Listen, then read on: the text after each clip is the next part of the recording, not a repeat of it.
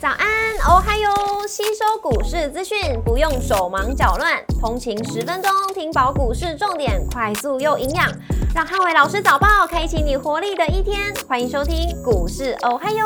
摩尔证券投顾林汉伟分析师，本公司经主管机关核准之营业执照字号为一百一十一年经管投顾新字第零一四号。大家早安，欢迎收听今天早上的台股哦嗨哟！今天台股的重点提醒。反弹延续，近代主流。美股在四大指数的部分，周一开低走高，多方持续掌控盘势。礼拜一道琼指数上涨一点三四个百分点，领涨四大指数。当中成分股安静跟可口可乐领涨了道琼的成分股。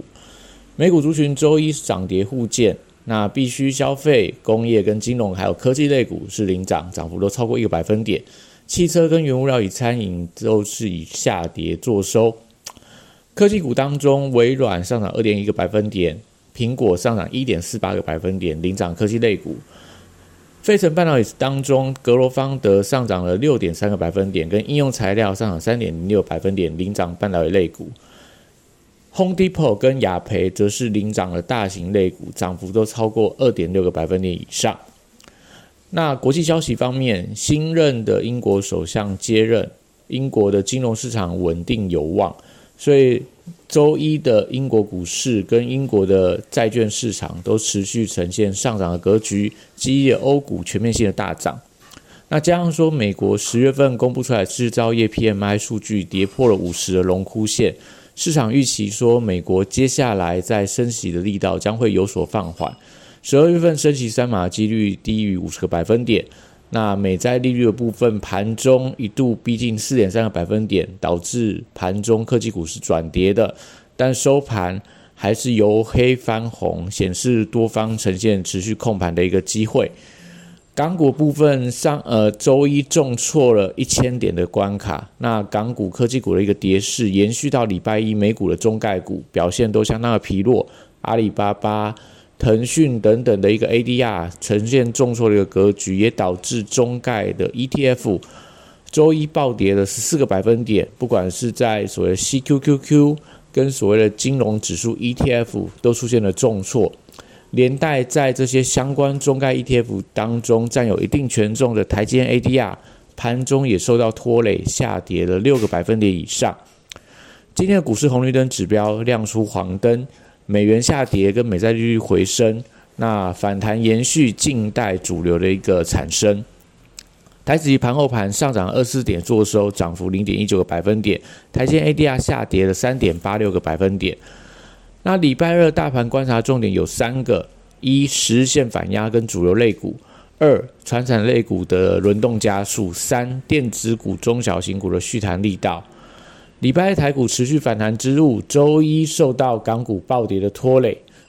但欧股跟美股的延续反弹，台股低位阶还是具有补涨的空间。礼拜一反弹被十日线的反压受制后压回，但日 K 指标还是出现了黄金交叉往上，目前均线在相对低档，一旦突破十日线之后，底部支撑有机会上移。盘面上能否浮现主流族群，仍是启动反弹补涨的重要讯号。盘中还是需要紧盯入股、入股、港股，还有台币汇率的表现，都会影响到礼拜一台、礼拜二台股能不能挑战到十日线的一个反压。航运族群礼拜二持续反弹的机会相对比较大，因为法人在呃回补货柜三雄的一个相关的一个持股，重点还在盘中量能的一个变化。如果说今天的航运股占大盘的成交比重没有超过十个百分点。那整个航运股应该还是维持一个轮动格局。B I 指数最近持续高档呈现回跌，散装航运能不能够逆势连续两天的上涨，都是今天盘中航运主群要观察的重点。国际原物料报价礼拜一是跌多涨少，那船产报价股部分今天应该还是以个股表现居多。留意铜价在礼拜一出现了一个回跌的情况。对于相关的股票，例如低铜啊，或者说一些所谓的电气电缆的股票，呃，持续观察一下盘中能不能逆势呈现反弹的格局。绿人族群礼拜二先看震荡，美国能源相关类股持续反弹的力道，所以风电、太阳能跟储能类股近期还是维持一个轮动上涨的格局，但是涨势是不连续的，所以留意操作上还是以拉回低阶为主。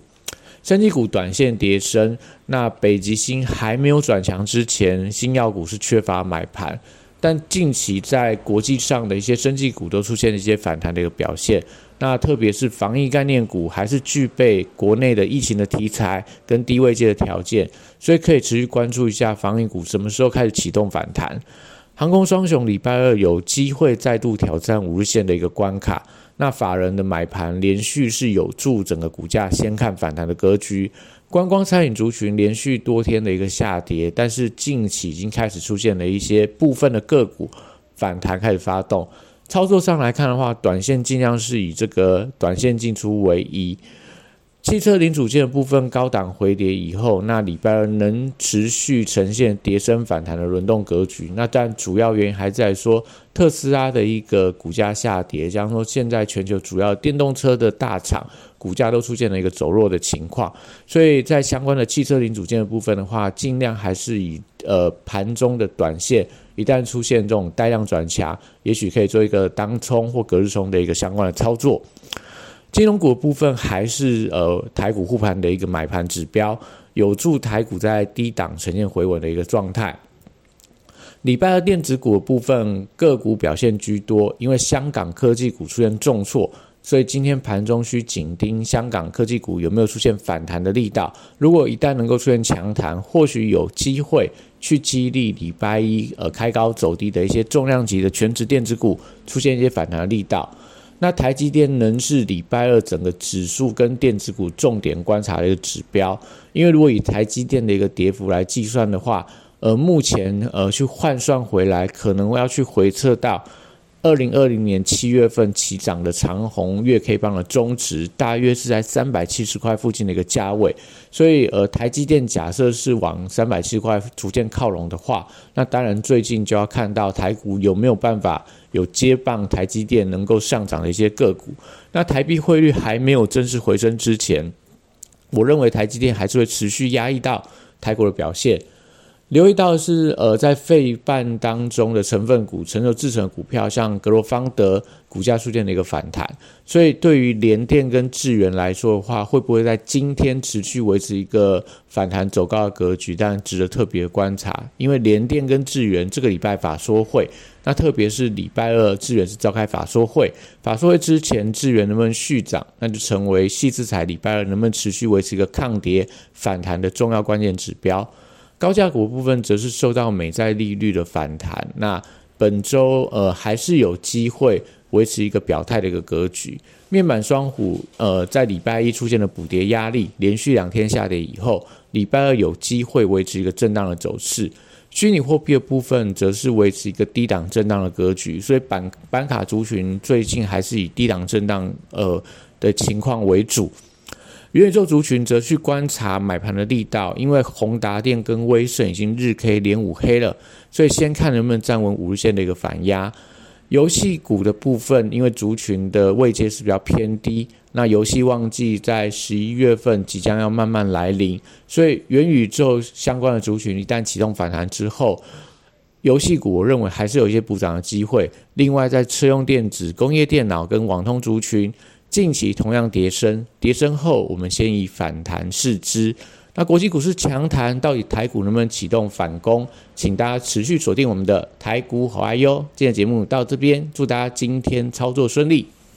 立即拨打我们的专线零八零零六六八零八五零八零零六六八零八五摩尔证券投顾林汉伟分析师。本公司经主管机关核准之营业执照字号为一百一十一年经管投顾新字第零一四号。新贵股票登录条件较上市贵股票宽松，且无每日涨跌幅限制。投资人应审慎评估是否适合投资。本公司与所推荐分析之个别有价证券无不当之财务利益关系。本节目资料仅供参考，投资人应独立判断、审慎评估，并自负投资风险。